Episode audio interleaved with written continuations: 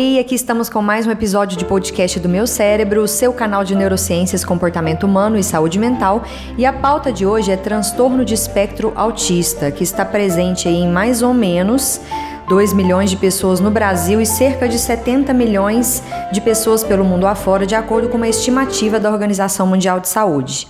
Então a gente vai falar muita coisa sobre essa condição, o que, que é, quais as causas, principais sinais, formas de tratamento, diagnóstico precoce, o que, que os estudos têm comentado, a lei Romeu-Mion, né, que foi sancionada agora em janeiro, e outros temas com a doutora Nívia, médica neuropediatra do Hospital de Clínicas da Universidade Federal de Uberlândia, coordenadora do Serviço Especializado em Desenvolvimento e Aprendizado da UFO e doutora em Neurologia. Oi, doutora Nívia, bem-vinda novamente. Muito obrigada pela oportunidade, viu? E assim, gente, a doutora Nívia também palestrou no primeiro congresso online, foi bastante interessante a palestra dela sobre o desenvolvimento infantil, neurodesenvolvimento, né, doutora Nívia? Uhum. E agora a gente vai focar um pouquinho, né, vamos falar de um nicho bem específico que é o autismo, ou melhor dizendo, o transtorno do espectro autista, que é o nome adequadamente utilizado hoje em dia. Para a gente começar, a gente precisa definir, conceituar o que é o transtorno e de que forma que ele se manifesta, né? Então, o transtorno do espectro autista é uma entidade já observada, né, há muito tempo. Então, a gente tem é, denominações que foram mudando ao longo do tempo. Hoje a gente utiliza esse termo, transtorno do espectro autista, para englobar todas aquelas pessoas que apresentam comprometimento na interação social, um comportamento com interesses restritos e uma dificuldade, então, tanto na linguagem verbal quanto não verbal. É, esse diagnóstico, né, ele tem sido já relatado na literatura com Kanner, com Asperger, desde 1943, 1944. E às vezes as famílias têm um pouquinho de confusão, né? Achando que as crianças ou os adultos, eles precisam todos terem o mesmo tipo de comprometimento. Então esse nome transtorno, ele vem trazer para a gente essa ideia de que é, é algo que interfere, que prejudica na funcionalidade. E o termo espectro demonstrando que tem uma variação muito grande de manifestações de gravidade. Então, nós temos pessoas que têm um nível de comprometimento muito leve, que às vezes estão inseridas na sociedade, vivendo suas vidas, sendo produtivas, ativas, e tem aqueles que têm um comprometimento muito mais grave, que aí facilmente se identifica as limitações, embora às vezes também fazem confusão diagnóstica. Às vezes um comprometimento mais grave pode fazer uma confusão diagnóstica, por exemplo, com uma deficiência intelectual. E muitas vezes nós podemos ter as duas coisas juntas. Então, é uma gama muito grande de sintomas, né, com intensidades muito variadas e que nós precisamos mesmo de um olhar cada vez mais específico, tanto dos profissionais da área de saúde, da área da educação, os próprios pais, é, para identificar aquilo que no desenvolvimento não está tão adequado desde o início, então sempre pensar no diagnóstico muito precoce, né? É, a sociedade também cada vez entender mais o que, que é, é esse tipo de transtorno e como lidar com essas pessoas, né? Não intensificar sintomas, é, não tratar com muita estranheza, que essas pessoas possam circular e ter oportunidades de convivência, de interação. Então, assim, o que a gente vai chamar aqui de transtorno de espectro autista seriam aquelas pessoas de fato, né, que apresentam limitações tanto qualitativas quanto quantitativas, principalmente na interação social, na comunicação e no comportamento. Quando a gente fala assim qualitativa ou quantitativa, é porque às vezes tem famílias que falam assim: não, mas a minha criança não apresenta isolamento, ela não fica sozinha. Eu chego lá na escola, ela está no meio das outras crianças, então ela está interagindo. Não necessariamente. Às vezes ela fica próximo, às vezes ela olha nos olhos, às vezes ela até abraça, mas a qualidade está aquém do que a gente espera para aquela faixa etária. Então, os sintomas precisam manifestar antes de 3 anos de idade, mas a qualidade daquilo que ela consegue executar, a gente vê que está aquém.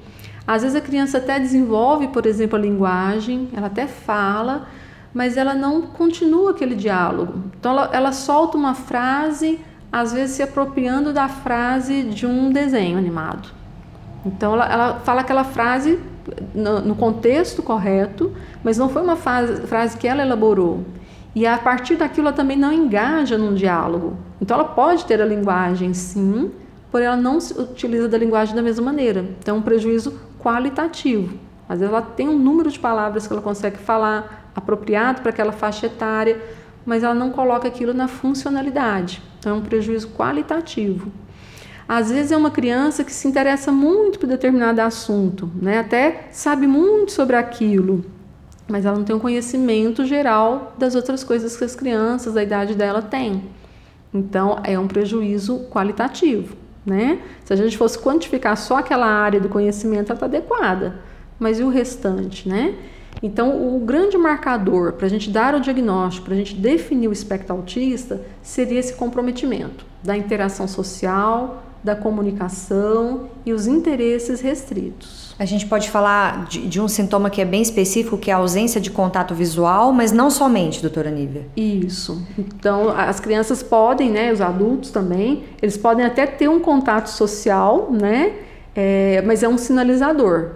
Então, aquela criança que demora para fazer esse contato, então a, a criança está lá com 8, 9 meses, eu espero que ela sorria quando a gente conversa, quando a gente brinca, quando a gente oferece um brinquedo, que olhe para a pessoa que está brincando com ela, que quando chama pelo nome, ela identifica de onde vem esse chamado, que ela busque, né? A criança pode fazer isso até mais nova, 4, 5, 6 meses, mas pelo menos até 8 meses. E que ela já consegue, com 8 meses, fazer algumas imitações, fazer um tchau, mandar um beijo. Então, isso exige um contato visual. Criança que não tem esse contato visual nesta época, que evolui com atraso, isso já é um sinal precoce. Eu preciso ficar muito atento, né? E de fato observar o que está acontecendo. Às vezes pode ser que essa criança não foi estimulada. Às vezes é uma mãe muito boa, uma babá excelente, que deixa tudo limpinho na casa, né? A casa é super organizada, os brinquedos estão sempre organizados. Mas quem para para brincar com essa criança? Quem conversa com essa criança? Quem estimula? Então, às vezes, o problema desse contato não se estabelecer pode ser só um atraso por um estímulo inadequado, porque ninguém se desenvolve sem estímulo. A gente precisa da estimulação, precisa do outro para desenvolver. E às vezes a família trabalha, deixa com uma funcionária que é educada, que é boa, mas não tem essa vivência, né? Para estimular dessa maneira tão apropriada. E nessa fase é muito importante, né, doutora Nívia? É. Principalmente nessa fase do desenvolvimento infantil. Isso. E hoje nós estamos vivendo um grande problema, que é a questão dos eletrônicos, né? Então, às vezes é muito fácil deixar a criança de frente para uma televisão, para um celular, um tablet que eu carrego para todo lugar. Então, às vezes a família está num ambiente social, por exemplo, num restaurante ou numa festa, né? E aquela pessoa, aquela criança teria tanta oportunidade de ver coisas diferentes ali, de interagir, de ouvir os barulhos, de ver crianças de outras faixas etárias ou da idade dela mesma. Então, de conviver naquela situação. E aí, para evitar uma birra, para evitar um problema, né? Para deixar a criança mais quietinha, às vezes coloca algo que agrada muito essa criança. E aí, o tablet, o celular, né? Os eletrônicos são utilizados e está privando a criança de um outro estímulo. Então, ainda que a criança se frustre por, no ambiente, né? Porque é criança, né? Às vezes ela cansa, mesmo ela tem algumas demandas, é preferível conviver com isso, com essas demandas naturais da criança, do que eu criar um ambiente tão artificial e que vai privando ela do estímulo.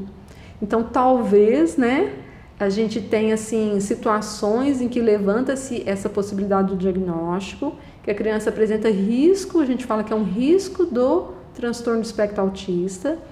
Não é possível fechar um diagnóstico a criança muito nova, porque pode ocorrer essas situações em que ela foi privada do estímulo, aí ela não desenvolveu aquela habilidade ainda, e a hora que a família tira, entende isso, né? Tira esses eletrônicos Muda e começa, contexto. Isso, começa a oferecer as oportunidades adequadas, aí ela vai percebendo que a criança vai interagindo de uma maneira até rápida, né? E a gente vai percebendo que não, ela tinha um risco sim, e, mas ela tinha o potencial dela neurológico para desenvolver. Olha só que interessante. É. Então tem, tem fatores contextuais envolvidos aí que podem diminuir esse, a incidência, a incidência não, o risco do, da, da, criança desenvolver de fato o transtorno, né, doutora Nívia? Isso. Então quando a gente fala assim, esses fatores de risco, né? É, quais são as causas do espectro autista? Então, a causa é genético-ambiental. Então, a gente tem uma predisposição genética, sim. Então, existem genes alterados naquele indivíduo que podem ser dados da família ou não, porque pode ser uma mutação, uma mudança, quando há realmente a junção da informação do pai e da mãe, mas grande parte pode ser realmente herdado. É, mas essa combinação desses genes do pai e da mãe, é poligênico, né, pode determinar é, a possibilidade de desenvolver o espectro autista. A possibilidade, por quê? Porque a gente sabe hoje que os genes eles têm grande importância, mas eles não comandam tudo que o ambiente também ele é importante na modulação da expressão dessa resposta do gene. Então, conforme o ambiente, nós podemos intensificar sintomas ou amenizar. Então, determinada pessoa que teria tendência, por exemplo, de desenvolver determinada doença, com os hábitos de vida, com os estilos né, de vida, com, e no fato do espectro autista, né, com a intervenção, a estimulação, a gente pode não ter sintomas ou ter sintomas mais leves. E quando a gente fala de ambiente também, não é só a questão do estímulo. Então, a saúde dessa mulher. Como que foi essa gestação? Quem é essa mãe, né? Problemas na saúde da mulher, claro, durante a gravidez pode gerar intercorrências e isso é um fator também de risco. Problemas relacionados ao parto, né? É, então, uma criança que foi teve uma anóxia perinatal, que teve um sofrimento ao nascimento, então, é um fator de risco. Uma criança que foi de baixo peso é um fator de risco, prematura. E os agravos que ela tem ali no primeiro mês de vida, logo após o nascimento, também são fatores. E pós-natais também. Inclusive pessoas que não foram vacinadas, que é um assunto que a gente também precisa conversar, né? Tiveram, por exemplo, meningite, que é uma doença que pode ser prevenida com a vacinação. Então, ela teve uma inflamação cerebral, uma meningoencefalite isso pode ser um fator de risco também para o espectro autista. Então, doenças que a criança apresente nos primeiros anos de vida, elas podem determinar é, um, maior grau de manifestação, principalmente frente a uma possibilidade genética. Então, a gente fala hoje que é o genético ambiental. ambiental. É, eu até li um estudo interessante, ele foi publicado no ano passado, inclusive, ele foi feito em cinco países e ele dá uma estimativa de 80% de herança genética. Por uhum. outro lado, ele fala bastante de fatores ambientais, inclusive até tem estudos falando de poluição, né, doutora Nívia? Isso. Mas eu acho que resumindo, a gente precisa pensar em genética, saúde da mãe e outros fatores, como você disse aqui, um, um parto conturbado, um pós-parto uhum. conturbado também. E é, vamos falar da vacina, que eu acho uhum. muito importante. A gente tem aí um, uma, um movimento anti-vacina que por incrível que pareça, paradoxalmente está crescendo e, né, e a gente precisa trazer a informação correta, não tem, não tem ligação entre vacina e autismo. Isso, a gente não tem nenhum estudo que confirme que a vacina seja um fator de risco para a criança desenvolver o espectro autista ou seja a causa né, do espectro autista. Pelo contrário, as vacinas protegem a saúde da criança e elas acabam diminuindo esses fatores de risco. Então, é muito importante que a criança siga o calendário vacinal adequadamente, que ela tenha uma saúde adequada para que ela desenvolva todo o seu potencial. E, inclusive, hoje, a Sociedade Brasileira de Pediatria, Sociedade Norte-Americana e outros países, é, inclusive eles colocam muito a responsabilidade dos pais como cuidadores, né? Então eles são de fato responsáveis por essa criança de garantir que essa criança receba essas vacinas, é um direito da criança, né? Ter uma atenção plena aí à sua condição de idade, de saúde, e que eles podem, inclusive, responder judicialmente caso a criança não receba a vacina de maneira adequada. Então, é, é algo de grande responsabilidade que a gente precisa divulgar essa informação e que os pais precisam ficar muito atentos, né? Sim. Conversar com o seu pediatra, né? Então, tem dúvida? Conversa com, com o médico, né? É claro que a gente sabe que tem situações que a gente precisa fazer um esquema vacinal diferenciado, crianças que têm problemas, por exemplo, de imunidade, ou que teve alguma reação a alguma vacina, mas nós precisamos garantir que essa criança receba é, tudo que ela tem necessidade naquela época da sua vida para que ela tenha uma saúde suficiente, adequada para o seu desenvolvimento. Olha, gente, muito importante, muito importante esse recado. Agora falando de, e aí, os pais né, perceberam ali os sinais, foi feito o diagnóstico. E aí a Sociedade Brasileira de Pediatria fala em diagnóstico precoce, da importância do diagnóstico precoce que você falou no, começo, para diminuir esse impacto na família e no país e nas relações, né, como um todo. Por que, que é tão importante? O que, que esse diagnóstico precoce vai, em que, que esse diagnóstico vai ajudar?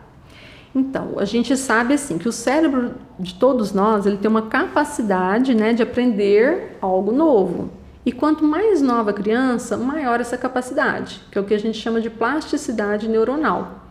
Então, uma criança muito nova, é, ela está ávida para aprender coisas novas. Né? A gente tem essa plena capacidade dos neurônios se desenvolverem, se especificarem, eles são muito jovens. Então, quanto antes essa criança for estimulada, melhor vai ser a capacidade dela de lidar com aquele tipo de intervenção, de estímulo e de, de fato, melhorar os seus sintomas. Uma criança nova precisa dos estímulos, o estímulo é essencial, né? E ele tem que vir na época certa, ele tem que vir oportunamente. A criança com espectro autista, mais ainda, a gente precisa ficar atento. Então, identificar precocemente é importante, iniciar as intervenções também é importante, e o tipo de intervenção varia para cada pessoa para cada tipo de manifestação clínica. Né? Tem aquelas que eu vou priorizar uma intervenção com a psicóloga, então uma psicoterapia no método indicado para aquela criança, que tem várias metodologias, mas principalmente comportamental. É, às vezes a criança vai precisar de uma fonoaudióloga, mas que época que vai ser, não é para todos, não é em todas as ocasiões, não é com qualquer idade. Então tem que ter uma equipe avaliando. É multidisciplinar de preferência. É, interdisciplinar, né? Para que a gente possa de fato identificar quem é essa criança, quais são as suas necessidades e que ela receba aquilo que ela precisa quanto antes. Então, identificação precoce, diagnóstico precoce, e às vezes não é o diagnóstico fechado, né? É o simples fato de ter risco do espectro autista que habitualmente a gente não vai fechar um diagnóstico de uma criança de oito meses, um ano, um ano e meio, dois anos, ela está com atraso de desenvolvimento. Podem ser outras questões que não exatamente o espectro autista, né? Às vezes é uma questão sensorial, uma deficiência auditiva, visual, ou até mesmo dos estímulos que ela recebeu inicialmente, né? Tem particularidades, peculiaridades do desenvolvimento, mas o simples fato de eu verificar o risco do espectro, essa criança já merece o estímulo. Então, já preciso começar a pensar nas necessidades dela, essa família ser orientada e até mesmo, né, verificar a necessidade de profissionais especializados para essa intervenção. E a própria escola, né, o ambiente que a criança fica. Hoje a criança já vai para a escola muito nova e a equipe escolar precisa saber o que está acontecendo, como oportunizar tudo isso, como realmente aproveitar aquele ambiente para que a criança desenvolva o seu potencial de socialização, de interação, de comunicação. Então a escola também faz parte desse cenário, faz parte dessa equipe, né? O principal da equipe é a família. Pai, mãe, quem cuida da criança, mas lembrar que o ambiente escolar também é bastante favorecedor. A doutora Nívia estava até falando, gente, que ela deu uma aula esses dias sobre autismo e família, né, uhum. doutora Nívia? E como pode ser difícil para os pais, para as mães, é, lidarem mesmo com esse contexto. Então, que, que recomendação você dá, que conselho você dá para esses pais e cuidadores que ouvem a gente? Então, muitas vezes a mãe chega nas consultas é, com aquela carinha assim de acabada, né? Porque estar em casa, as demandas de cada criança, mesmo crianças neurotípicas, né?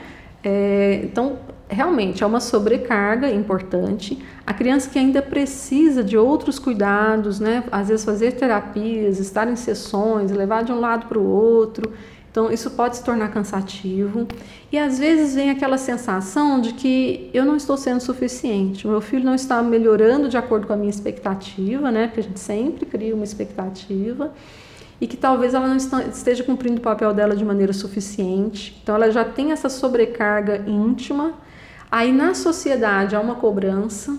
Então, quando ela leva essa criança em determinados lugares, que seja num parquinho, que seja na própria escola, que seja num restaurante, num supermercado, o comportamento daquela criança pode ser diferente das outras, a ponto às vezes de gerar estranhezas.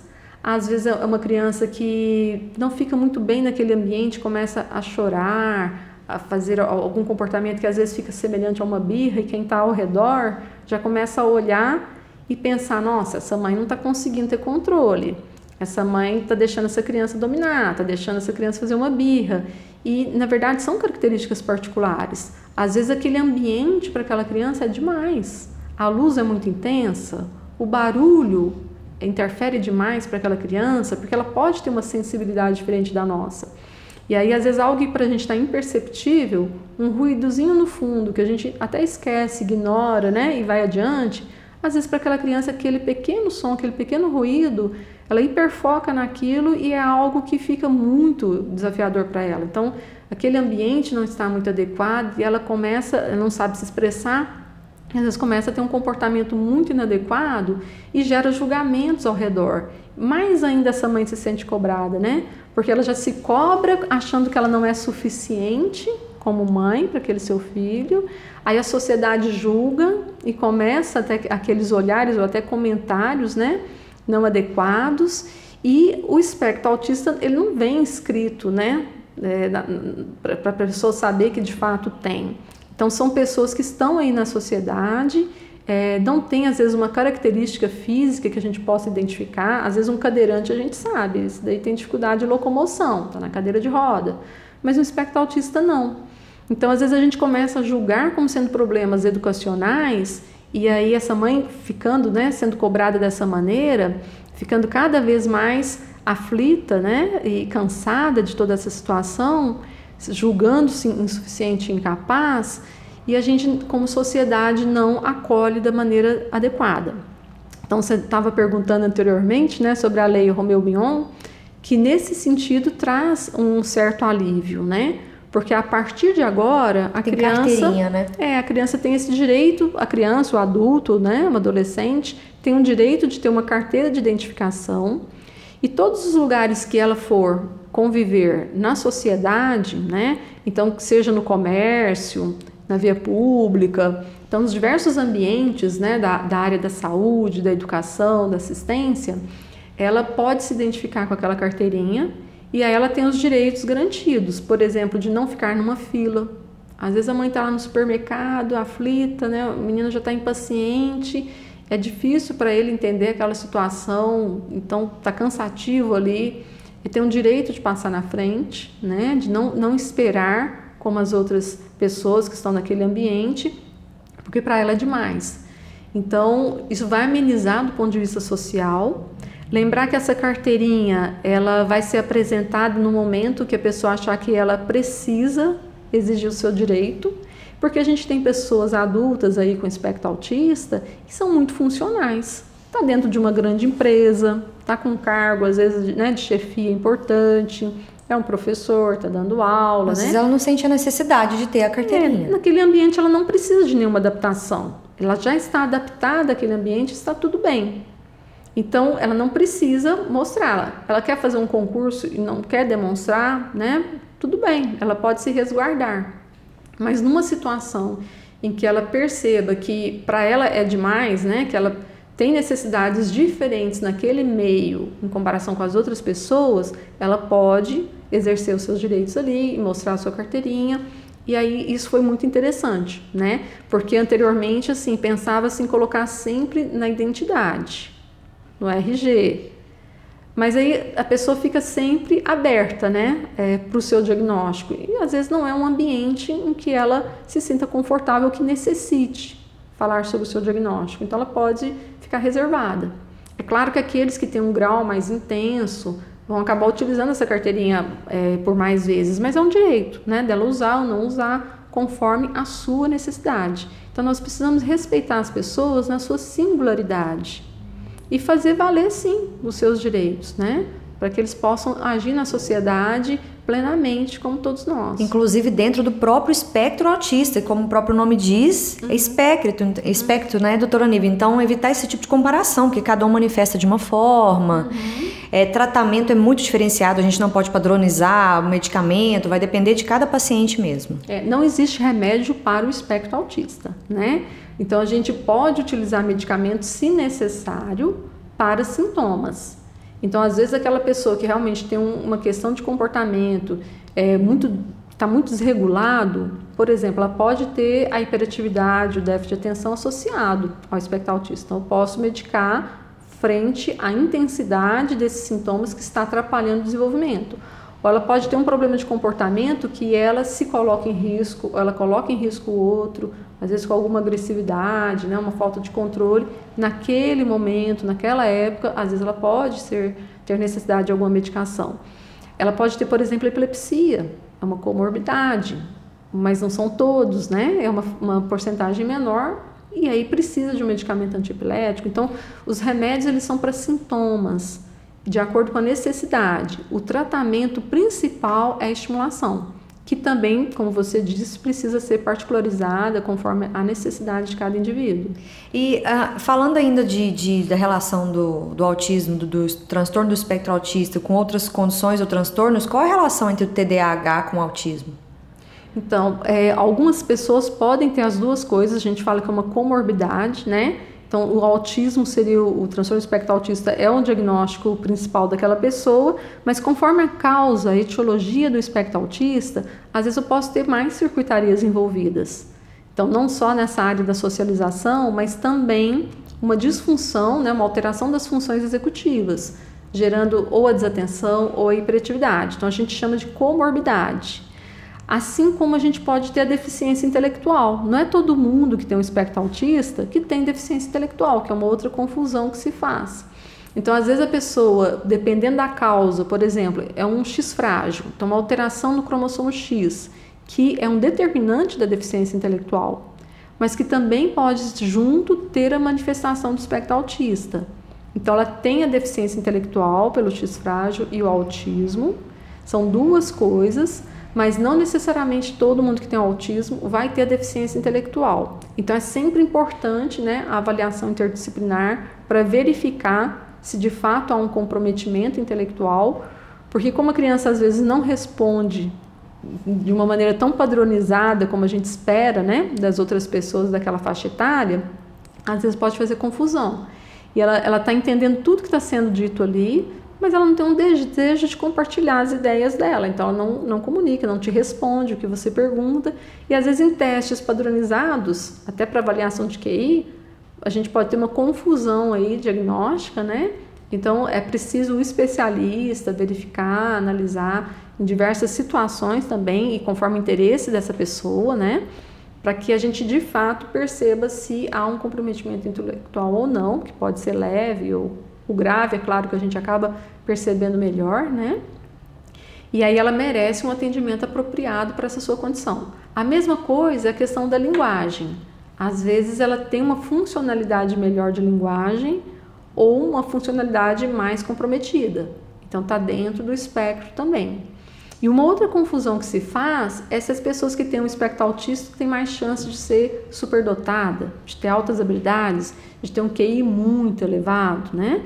Então, a gente sabe que pessoas com altas habilidades, com esse QI elevado, pode acontecer em qualquer população. Na população geral, a incidência é muito maior do que na população com espectro autista. Então, fica-se a ideia de que no espectro autista eu tenho que, nossa, ficar muito atento com a possibilidade de ter um gênio ali, uma pessoa que tem uma capacidade intelectual muito elevada mas é menos frequente do que na população geral. Só que quando apresenta, aí chama muita atenção, né? Nossa, então esse aqui tem uma habilidade muito grande em determinada área, em determinado setor, mas não, não é a regra. E generaliza, é um erro que muita gente comete, de padronizar e generalizar. Isso, então não é a regra que vai acontecer e um cuidado que a gente tem que ter, às vezes na criança pequena, né, que como ela tem interesses restritos, então é um dos critérios diagnósticos, né, o comprometimento na comunicação, na interação social e o comportamento com interesses restritos. Às vezes ela vai se interessar muito por determinada é, conteúdo, por exemplo, ela gosta muito de dinossauro. E aí ela sabe tudo de dinossauro. Então fica a impressão de que ela sabe muito mais do que as outras crianças, de fato ela sabe mais sobre aquele tema. Se a gente fizer uma pesquisa, né, nos conhecimentos gerais, não está com as habilidades tão elevadas, né, em comparação com as pessoas da mesma faixa etária.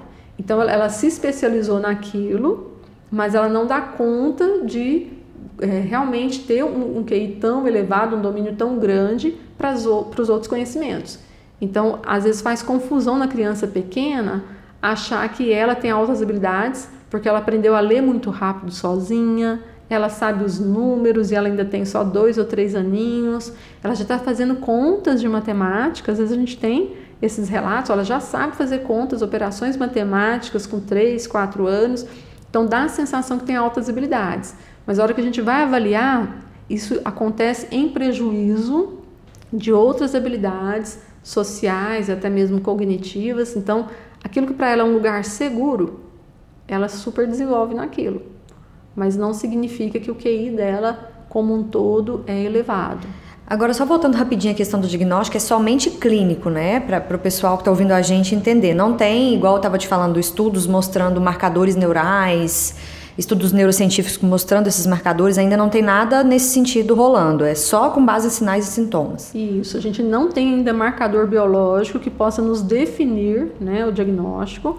Então, o diagnóstico do espectro autista hoje ele é clínico, sim. Então, são essas manifestações. A gente utiliza como manual de classificação diagnóstico o DSM, né?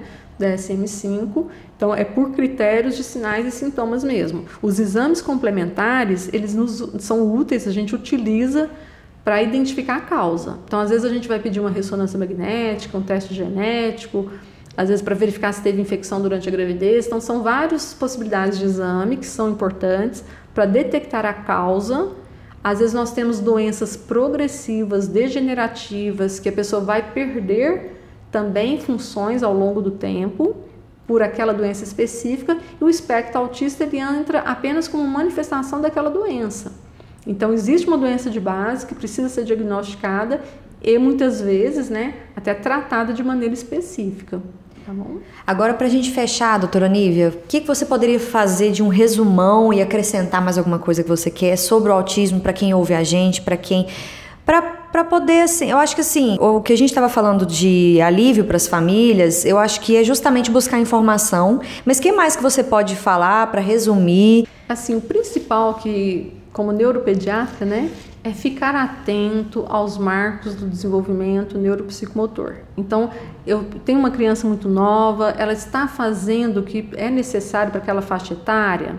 Então, acompanhar como que é o desenvolvimento motor, como que é o desenvolvimento da linguagem, como que é o desenvolvimento da interação social, se de fato a criança está respeitando aquelas faixas né, de limite que a gente considera dentro da normalidade. Então, ter sempre um médico acompanhando, toda criança precisa de um pediatra, né, ou médico de família que acompanhe esse desenvolvimento inicial. Os primeiros dois anos de vida, fundamental, que vá periodicamente, mas não apenas nos primeiros dois anos. Então, que tenha essa frequência, essa regularidade no acompanhamento médico. Isso para mim assim, seria o principal, que toda a população tivesse a oportunidade desse tipo de acompanhamento. E a gestante, né? A mulher cuidar da sua saúde antes de engravidar, ela ter um acompanhamento durante toda a gestação, ter um parto também é, que, que seja um parto assistido, que ela possa estar segura naquele momento do parto. E se a criança tiver alguma intercorrência, que ela tenha todas as possibilidades né, de, de, de resolver aquela situação e não ter maiores complicações. Então, é o acompanhamento da saúde como um todo. Eu acho que o principal é a prevenção, né, cuidando da saúde da mulher, da gestante, da criança nova. E quando identificar os primeiros sinais de que algo não vai bem no desenvolvimento, e se o médico está acompanhando, né, o pediatra, o médico de família, perceber algo e precisar então de um especialista, então ter essa possibilidade também do acompanhamento. Nós temos é, situações assim no nosso município, nas diversas cidades do país, né, que podem fazer esse acompanhamento também via SUS. Então não é só nos serviços particulares. Então buscar os recursos que as famílias se unam sempre, né? É muito importante essa união, essas associações. A gente está vendo essa lei, né, Romeu Mion, que foi através, né, assim, de grandes lutas, né, é, que não são só desse momento, que atrás de si traz muitas famílias que estiveram envolvidas para tudo isso acontecer. Então é importante que as famílias estejam muito unidas e que os profissionais da área de saúde, da área de educação, da área da assistência social entendam cada vez mais o que, que é o espectro autista, que se capacitem, que troquem ideias com os profissionais mais especializados e que nós possamos avançar em termos de saúde, de educação cada vez mais. Nós estamos no caminho, é continuar nesse progresso. E a associação, a população, a sociedade, também ficar muito atenta, né? Buscar existem, informação também. É, existem diferenças, acolher isso, né? Não excluir que possam incentivar seus filhos, né? Se tem uma criança especial na sala de aula, então que aquilo seja conversado dentro da sala de aula, que informe os outros pais, que a escola informe, né, os outros pais, para que eles também levem essa temática, o quão é rico, o quão é importante que essas pessoas possam frequentar os diversos ambientes e enriquecer as nossas vidas porque a gente aprende muito com o outro. E com né? as diferenças do outro. E as diferenças, elas são riquíssimas. Conviver com outras pessoas é importante, né? Nós estamos em sociedade e trazer essas pessoas para de fato conviverem intensamente em toda a sociedade, que elas estejam no shopping, que elas estejam ali no supermercado, né? Que elas estejam inseridas nos diversos ambientes então, que, trazendo para nós esse enriquecimento. Então, nós podemos aprender muito. Então, olhar para o outro com muito amor, com muito carinho, não projetar as nossas expectativas. Eu queria que essa pessoa fosse assim, eu queria que ela tivesse desenvolvido diferente, eu queria que ela tivesse conversado comigo diferente, porque às vezes ela tem as necessidades dela. E às vezes, mesmo um adulto com quem a gente convive, pode ter as suas questões individuais, pode ter suas questões de saúde também, ele é um grande lutador para estar naquele momento, naquele lugar. E às vezes a gente fica assim, na nossa personalidade, né, cobrando, exigindo e não aberto para as diferenças. E quando a gente se abre para a diferença, que riqueza que a gente tem, que acolhimento e quanto a gente também pode crescer Aprende. junto. Eu estou lendo um livro que eu acho que, para a gente fechar, ele traz uma reflexão interessante sobre essa questão do ser humano ter um instinto ruim de criar categorias e padrões. Assim, ele fala que é importante a gente criar padrões e categorias, mas que isso tira da gente essa capacidade de aprender com as diferenças. E eu sempre falo que a gente aprende muito é, a partir da relação com o outro, né, doutora Niva? A gente se reconstitui a todo momento relacionando com as pessoas e com pessoas muito diferentes da gente, eu acho que esse processo é mais rico, como você está falando. Eu acho que é uma reflexão, dada todas as particularidades do autismo, uhum. eu acho que é uma reflexão importante. É, eu vejo assim essa coisa da necessidade da gente criar categorias para entender o mundo, né? Então, Exatamente, para entender o mundo. A gente separa em cores. Disciplinas. Mas entre o vermelho e o rosa, tá ali um espectro enorme de cores, né? Mas a gente precisa iniciar o nosso aprendizado separando o que, que é cor, o que, que é forma, mas chega um momento que essas coisas se misturam e a gente tem que se permitir ousar viver também essa mistura, né? Então, no primeiro momento foi importante para a gente, mas nós já evoluímos como sociedade para perceber que precisa sair desses quadradinhos, né?